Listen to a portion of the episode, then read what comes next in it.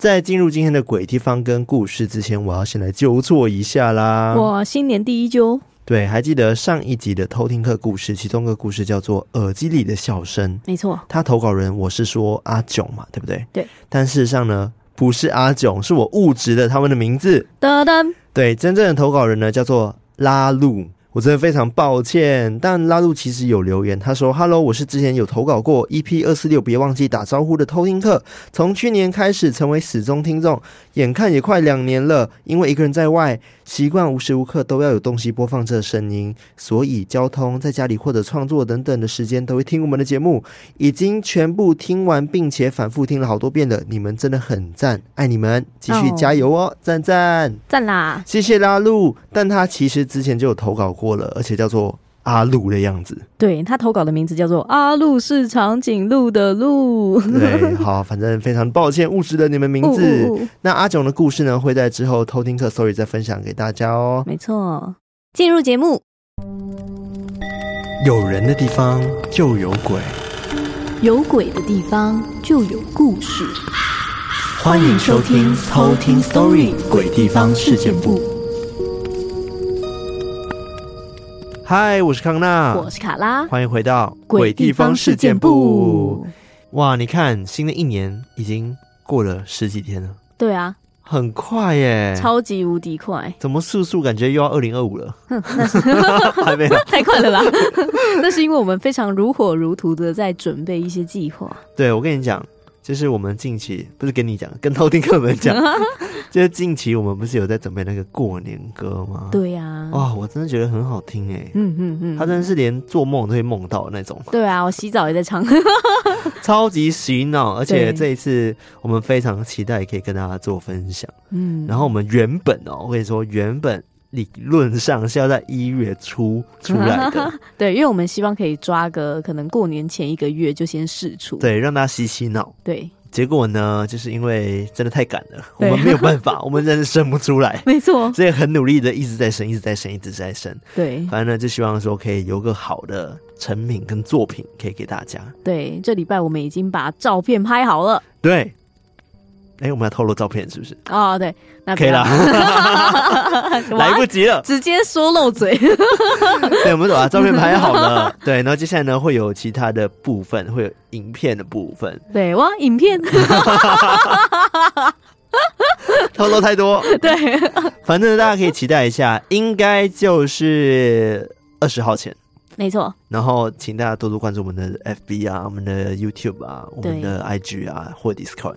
对，因为这个真的超级无敌重要，不是指过年歌很重要，是指我们过往分享的活动，然后很多人都会错过。就比如说我们前阵子包场，对，不前阵子包场，我们是发那个包场的活动，我们是十六号才会进行包场。对对对，我们开放报名那个时候，对，然后就 bang 就秒杀了嘛，对不对？直接秒杀。但其实有很多偷听客没有看到贴文，对，然后他们才密我们说，哦，他们错过了，就很难过。对，他们说，哇，太晚看到了，来不及报名。对，我跟你讲，IG 真的把我们 gank 到半死，直接破音。他真的把我们 gank 了，我们现在那那个触及真的很差哎、嗯。我想说，我是怎样被 IG 黑名单吗？我也没干嘛。对啊，哦哦哦，到底是想怎样？对啊，哦哦哦，反正就有点难过啊。但但是希望说，大家如果你们有在听我们节目，然后希望可以追踪一下我们的 IG，然后我们有发文的时候可以帮我们嗯按个赞，让 IG 知道我们账号是活着的。没错，对，这个真的很重要，这样子你们才不会错过我们一些活动。对对，像这一次的电影包场就很可惜，因为它是免费的，嗯嗯，对，蛮多位置的，但是也很快就没了，所以请大家持续的关注我们。没错，好，那今天重点来了。哈哈哈，就是我们的鬼地方呀.相信大家看到标题就知道，今天我要讲的鬼地方就是位在台北万华区的西宁国宅。那么近哦，没错，西宁国宅。对，西宁国宅，它超凶的。对，我们常常都听到台北有很多凶宅啊，跟那种跳楼大楼。嗯，西宁国宅就是其中一栋哦。对，而且我想先分享，就是这个鬼地方的灵感。嗯，其实它来的时间还蛮巧的。你说你为什么会有这个灵感？对，就是我其实是先看到偷听客投稿的故事，嗯，然后才发现说，哎，我们还没有讲到这个很知名的鬼地方，嗯，但是就当我在深入找资料的时候，我就发现，其实新宁国宅之前已经预定在今年，也就是二零二四年即将动工拆除。哦，对，然后后来是去年七月的时候，市府再重新公布，会在二零二五年完成拆除。哦，所以已经要拆除了。对，就感觉好像冥冥之中在说啊，是时候了，这个鬼地方在我消失之前，对，需要好好被记录下来。嗯，所以今天我们就来好好认识一下西宁国宅的故事。天哪，真是很有缘呢。对啊，很巧，因为之前其实我们都有看过这个国宅，嗯，但都没有讲他的那个冲动。对，这次突然出现，就让我觉得啊，时间到了。哇，然后果然他就要拆除了。对，准备被拆掉。My God！哦，很神奇。那一样，我们在讲鬼地方之前，会来先一则偷听客的故事。好，那这位偷听客叫做 Nemo。哎，是 Finding Nemo 的 Nemo 吗？N I M O。哦，那不一样。对，不一样。他是 N I。嗯。他说夏天很热哦，他那时候可能是夏天投稿。嗯。他说夏天很热，希望可以给大家提供免费冷气。上次听说康纳在马来西亚考驾照，考了好几次才过。有没有马来西亚驾照考场也是鬼地方事件部的过啊？哦，他想讲那件事是不是？什么事情？你不知道？不知道啊！就之前有疯传，很多年前啊，只是刚好有个 YouTuber 在把它重新讲了这个案件。嗯嗯，就是某个驾照中心吧，然后就有很明显的灵动现象，嗯、是监视器有拍到他椅子直接乱飞啊，然后还有人直接在里面消失那种，太可怕了。对，错别字好像有讲哎、欸。啊哦，说到错别字。他最近又出书了，没错。对，我突然想到，恭喜恭喜！而且我们还有推荐，对，不知道你们在听？对，我们跟听众推荐一下，他最近出了一本新书，叫做《符咒的力量》。嗯，很酷，很酷哎！里面有十八种符咒哎，对，而且你打开第一页就有送你两张符。对，什么招财符、人缘符、平安符、防小人符，超酷的。那你们可以把它剪下来，然后自己使用，或者是给别人。对，然后其中一个我觉得蛮有趣的，就是他有提到说，有个叫做什么的哥符、猪哥符哦，的哥，的哥哦，啊不的，马来西亚都说的。对，我刚刚想说，你的那个舌头怎么了？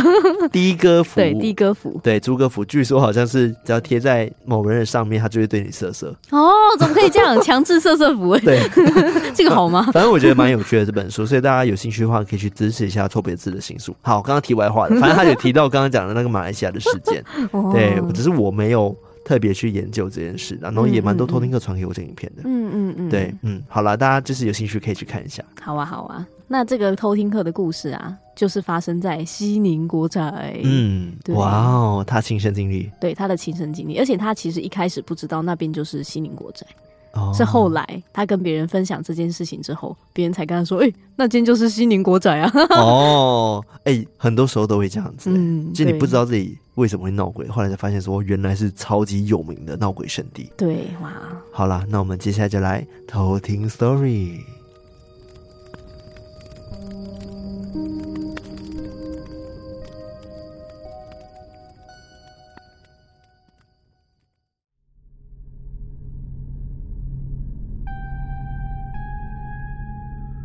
这个故事发生在我工作的时候。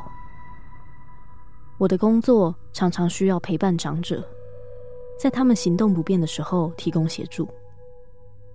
举凡像是家务、做饭、带游戏，甚至是洗澡，都要和长者以及长者的家庭沟通，去符合长者的需求。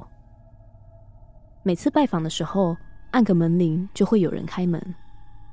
有的是独居的长者。因为行动不便，长者也希望我们可以稳定的照顾，所以都会直接提供家里的钥匙给我，请我自己开门进场服务。我曾经进去过烧炭已碎的凶宅拜访长者，还曾经有一次在其他的地方进场前先买了北北最爱吃的牛肉面，开门后要叫醒还躺在床上睡觉的北北时，走近一看。看见的却是瞳孔放大、嘴巴张开，却没有一丝气息的北北。我在傻眼的当下，也只能将事情一步步处理，将专业交给警方与家属。而这一次的经历，是我最希望可以赶快忘记的记忆。那天下午，我和两个同事在万华某个大楼给长者送物资，那是我们第一次去到那里。对社区的环境不熟悉，我们的物资需要依序送到六楼、九楼和五楼。那栋大楼的电梯很老旧。我们进去后按了六楼，并低头持续滑着手机。在一楼搭乘电梯等待上楼的时候，电梯的空间一片静默，一动也不动。沉默了几秒之后，同事 A 说：“哎，我们是不是被困在电梯里了？”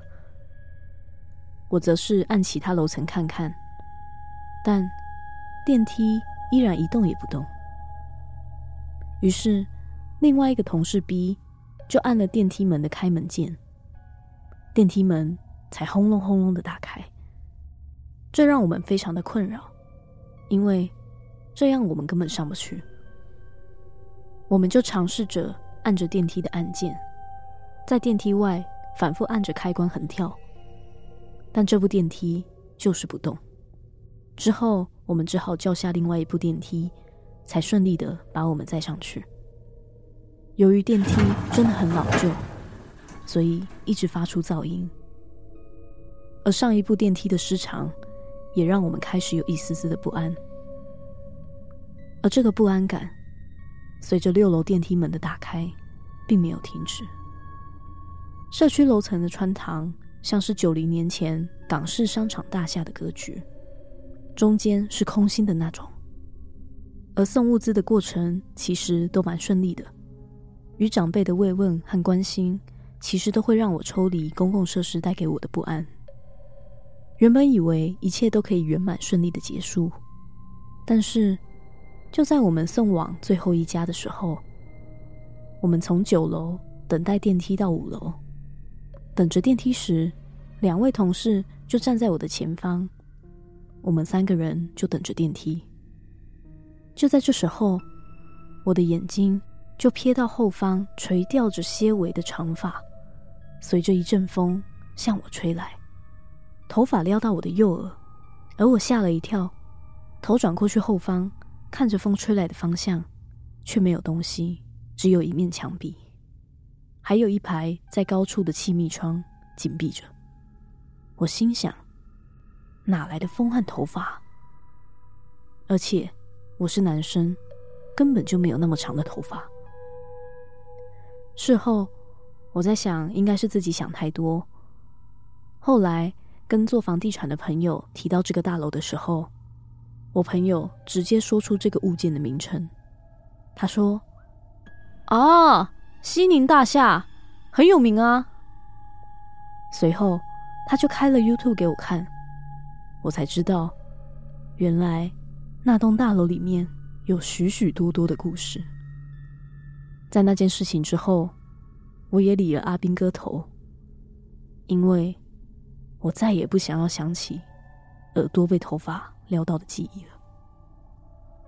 这就是我的故事。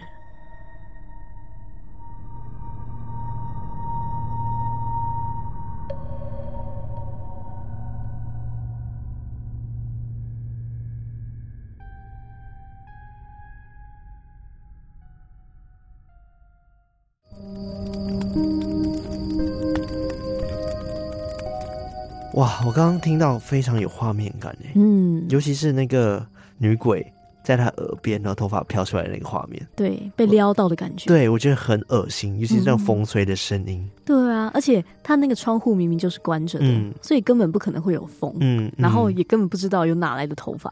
我突然想到，之前好像有个偷听客投稿，然后也是类似的故事。嗯，嗯，我不知道是不是在西宁大楼诶，好像也是在台北诶，是吗？但不知道是是哪一个大楼了。嗯，然后也是跟外送有关，然后是遇到个阿北，然后电梯自己打开，但没有人，然后所以阿北就跟电梯说：“不要玩了啦。”哦，那个故事电梯才没事这样。嗯，他那个故事的地点好像是发生在一个很偏僻的地方。嗯嗯嗯，好像是有点忘记了。嗯嗯，忘了。对，我觉得好可怕哦。对啊，西宁大楼。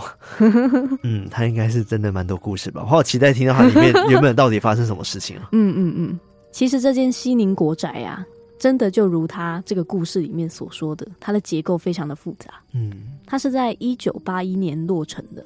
然后是台北市府出租的国宅，就是一般我们会需要抽签比较便宜的房子。嗯，那它的全栋建物总共有十六层楼，分为 A、B 两栋。那它两栋间是由很多条两公尺的狭长走道组成的。嗯，感觉很老旧。对，真的很老旧。然后它五到十六楼其实是住宅的楼层，然后二到四楼是市府的办公室。哦。然后一楼就是西宁市场，还有万华分局的武昌街派出所。嗯嗯。当时这个西宁国宅的用意，就是为了让那些中低收入户的居民可以租用。那因为租金也比较便宜，所以都会有一些年薪的限制。承租的人必须年薪在九十八万以下就可以申请。嗯，但是这栋大楼真的很奇怪，有一个很神秘的力量，一直会莫名的发生跳楼或者是发生意外的案件。嗯，会一直莫名的发生，感觉就是形成了某种磁场。对，所以在网络上还有人把它称为“猛鬼大楼”嗯，或者是“咒怨大厦”的称号。它真的超级红的。对，所以那时候就很多人在推测说，为什么这边会突然那么的凶？然后一直不断的有意外发生，嗯，街坊邻居就盛传说，大概在二十多年前，西宁国宅就住着一位老兵。某一天，他出门忘了带钥匙，一直到晚上回家的时候，才发现他没带，所以他只好按电铃，请其他的住户帮忙帮他开门。但谁知道，当时就没有人去愿意伸出援手帮他，哦，没有人开门，嗯，让他也相当的无奈。所以无计可施之下，这个老兵只好尝试攀爬外墙，就试图从他的外面爬到他自己家的阳台。嗯，但是就在他爬墙的过程当中，他就不慎的失足坠楼，嗯，就当场惨死。哦，对。但诡异的是，自从那一次老贝贝意外身亡之后，这个西宁国宅就好像受到诅咒一样，就接连的发生命案，然后也包括这些意外坠楼啊，或者是跳楼轻生。烧炭自杀、暴毙身亡等等各种原因的案件，竟然是从他开始的。对，有人这样子推测。嗯，而且感觉是他因为没有得到别人的帮助，所以想要报复或抓交替。嗯。对，有人就在说，之所以这几年来有超过三十条人命在这边丧命，哇，Wow，可能就是因为这个老兵的亡灵在作祟，嗯，想要报复那些不愿意帮他的邻居，嗯。但除了这些意外事故之外，也时不时的传出有很多像是住户遭到鬼压床啊，或者是莫名其妙染上怪病等等那种比较灵异难以解释的现象。嗯，所以我后来有去查说这些案件到底有发生过几件。嗯，但的确超级多件的，它几乎是每一年都会有发生可怕的案件，都是坠楼意外那种。对，或者是一些命案，嗯、像是一九八八年就有情杀的命案。那个凶手因为吃醋等等的因素，就杀死了一名男子。当时他的血也溅满了那个床铺。然后在一九九一年的年末，有一具尸体就直接倒卧在国宅的中庭。隔月又有一个人从国宅的顶楼跳下来，嗯，脑浆四溢，嗯。然后再隔一个月，又有罹患胃癌的庄姓男子就直接坠落在武昌派出所的副主管的轿车上。天哪，也太频繁了嘛！对，就是你看那一年还隔每个月就有一个，然后是在二零零三年，国宅里面有传出有一名居民死于 SARS，想不到等这个国宅的疫情稳定，重新开放进出之后，不到半年就有三名坠楼死亡的案件。嗯、哇！而且很多都是那种久病不好，或者是一些年长者，超级怪的。对啊，超怪的，而且超级多见，而且是。接着发生那种，对，而且到了隔年二零零四年，光是跳楼死亡的案件就有八起，然后还有一次电梯的故障，导致说那个富人踩空的电梯，直接从九楼摔到一楼。哇，好奇怪哦！对，就觉得说好像是不是这个大楼真的年久失修？嗯，对，然后导致那么多的意外频传。我刚刚也是这样想，然后或者是另外一种状态，就是因为这里就是疯传，很多人会来这边自杀。嗯嗯嗯坠楼，所以很多人会选择在这边轻生。对，非常有可能。嗯，而且从二零零五年到二零零八年，每年都还是有跳楼丧命的这些案件传出。嗯，那如果大家知道西宁国宅那边的话，听说居民们就是为了镇煞，所以请来了土地公。嗯，才会在今天的西宁国宅后面有建那个西宁景福宫。哦，在那边镇煞。天呐，他超级无敌大凶宅！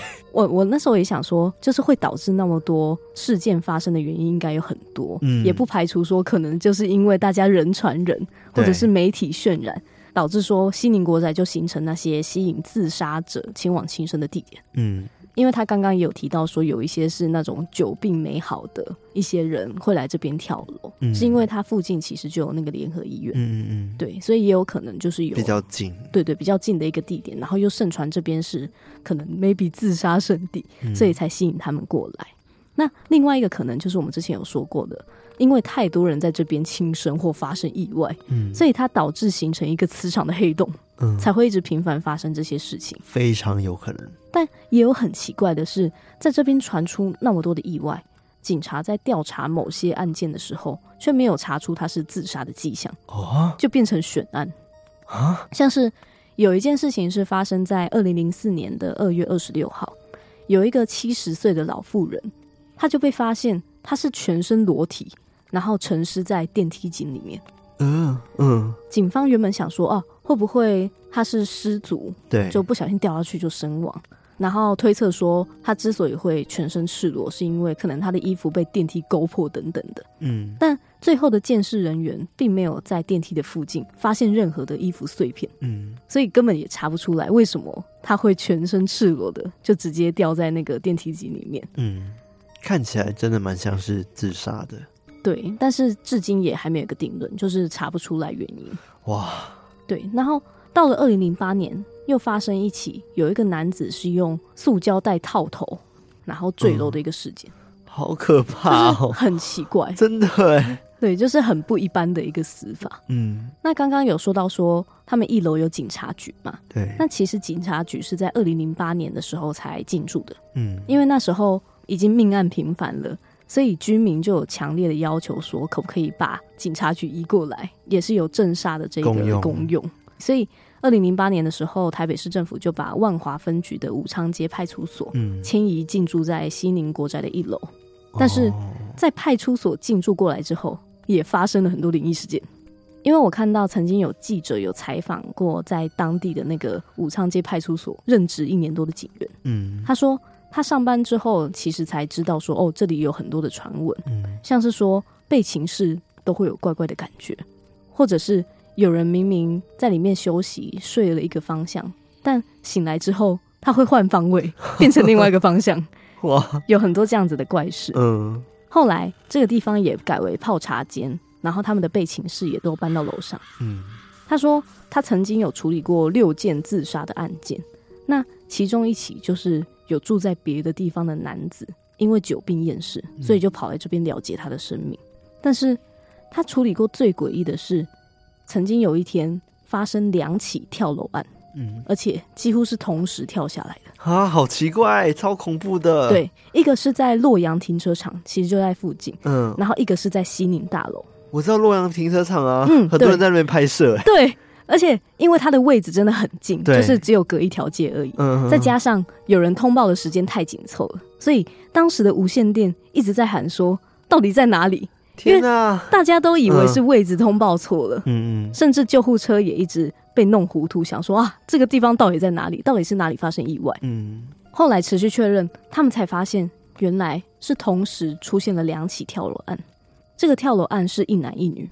警方原本想说，哦，会不会是相约殉情？对啊，会认识的吗？对，但是经过查证之后才确认不是，他们根本不认识，只是刚好而已。对，刚刚好就在同一个时间，他们从不同的地方轻生，很诡异，超奇怪的。我觉得有点鸡皮疙瘩。对，他那时候也觉得非常的可怕。嗯，对，那也有另外一个警员说，他曾经也有跟管理员合力救下一个在顶楼想要轻生的一个年轻女子。嗯。后来他就问这个女子说：“为什么她要上去请神？”嗯、然后那个灵性的女子就说：“她当时就跟男友在西门町逛街，陪对方买鞋子、买球鞋。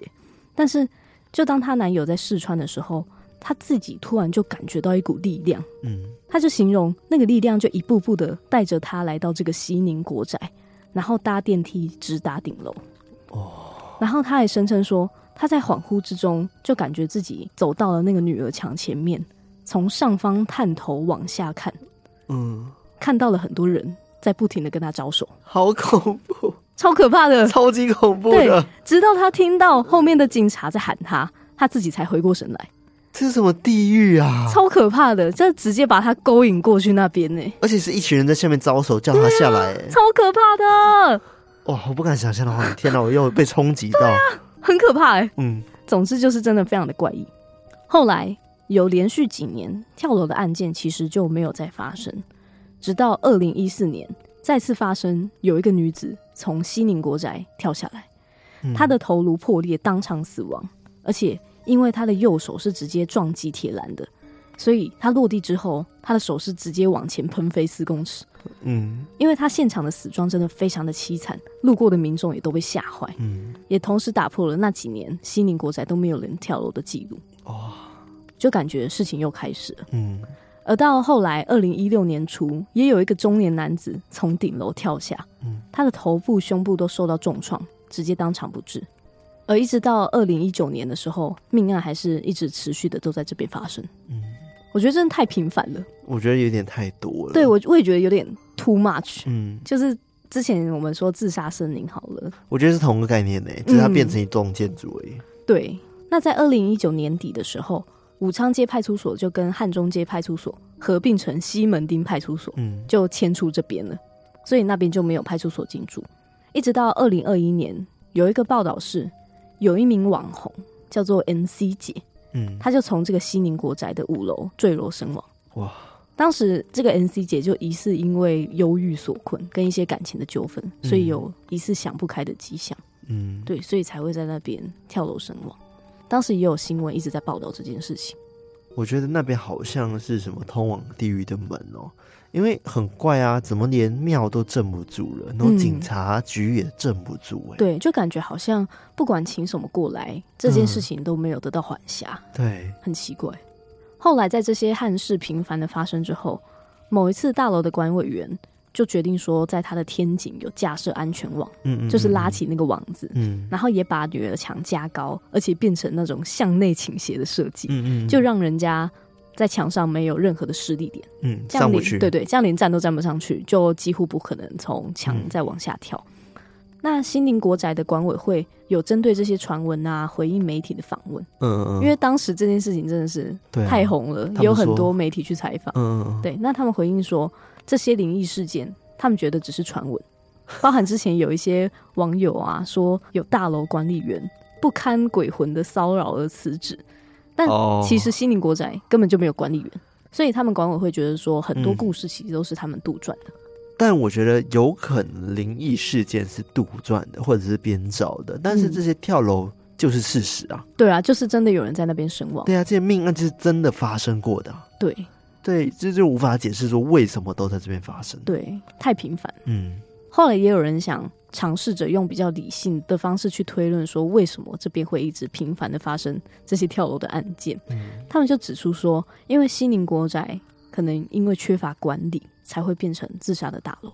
哦，因为他们的管理，你看像没有管理员，对，所以管理比较松散。嗯，而且楼内的户数非常的多，嗯，又是住商混合型的建筑，很杂乱，对，出入非常的复杂，然后陌生人进出你也不会知道，嗯，所以都比较难管理。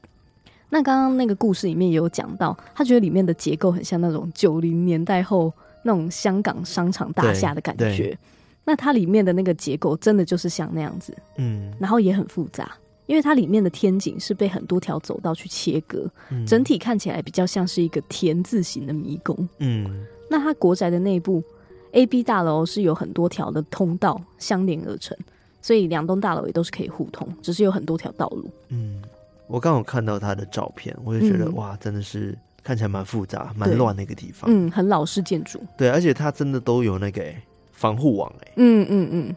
那因为它的这个内部结构真的很特别，嗯、所以当时其实有很多剧组想要来申请拍片。嗯，拍鬼片吧。对，或者是一些动作片啊，像之前比较知名的国片《目击者》，就是到这边去取景。啊感觉很适合拍一些以前的古老的那种，对对对对，需要有年代感的那种，对的电影，嗯，对啊，像《目击者》这一部就是，嗯、然后还有蔡明亮导演一九九八年上映的电影《洞》，也是在这边拍摄。嗯，那据说这个电影《洞》的剧组才拍摄到第三天而已，就遇上了跳楼自杀的命案。天哪，你看多容易碰到，很可怕哎、欸！我可能只是经过呢，就有东西掉下来，太可怕了吧？我也觉得超恐怖的啊。我们现在笑是真的觉得有点害怕，然后用笑来就觉得缓缓。怎么怎么会这样子？对啊，我觉得很恐怖。对，天哪！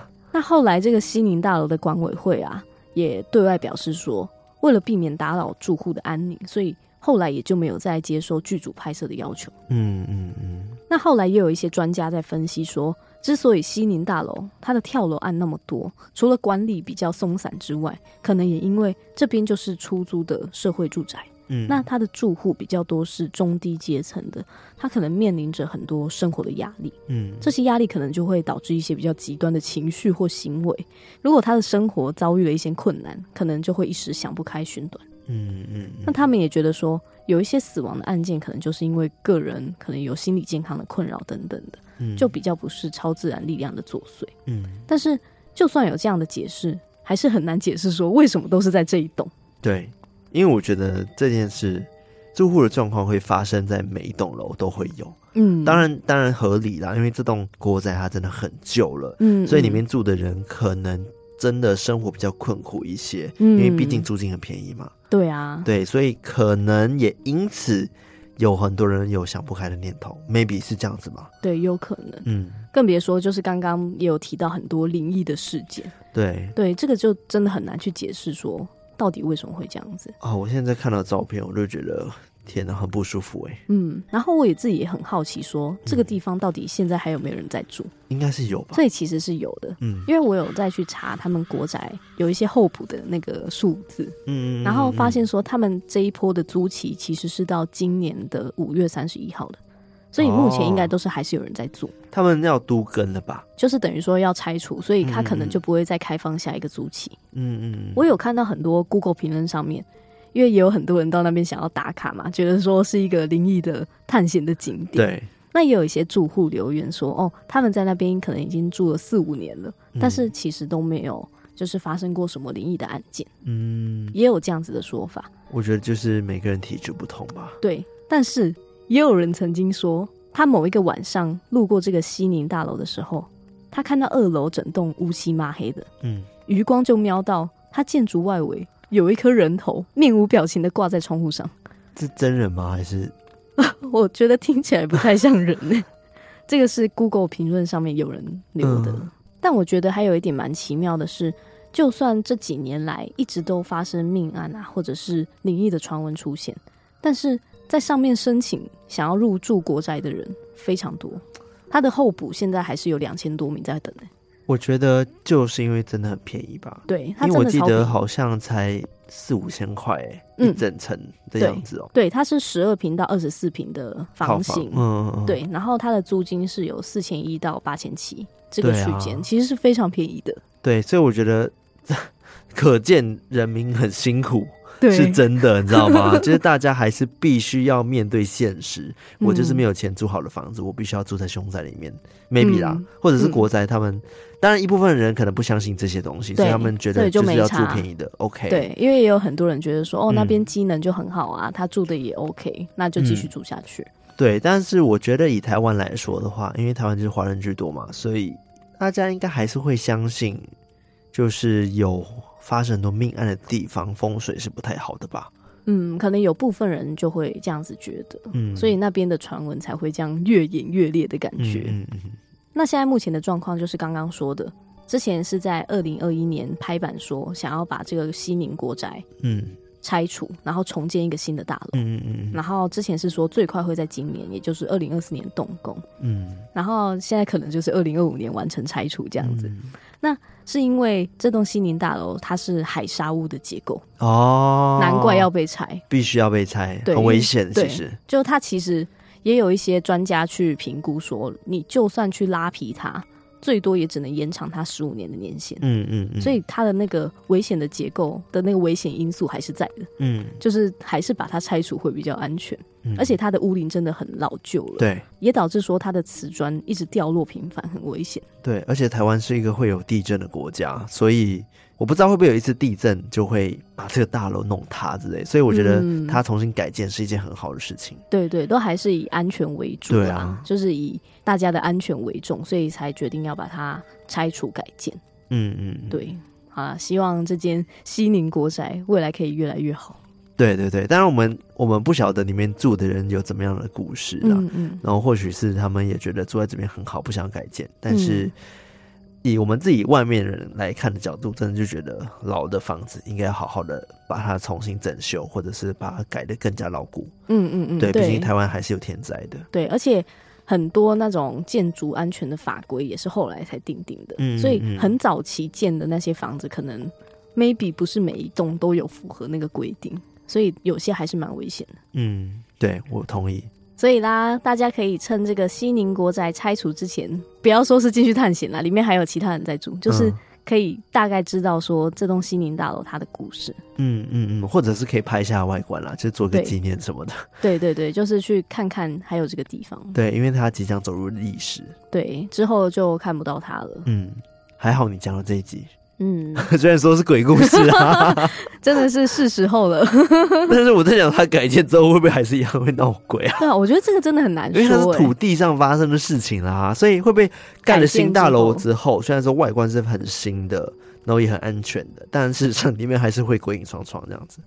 好了，希望不要，希望不要，对，希望不要。但真的蛮难说。我猜应该还是会有一些老师们会先去处理，然后或者是先拜拜，嗯嗯嗯对，会先去净化一下。嗯，应该是要经过那边的前辈们的同意，嗯、他们才有办法盖新的大楼的。嗯，才有办法可能动土动工这样子。嗯嗯，啊，很有趣，很有趣。嗯，好，那我今天讲到的这个西宁国宅就到这边。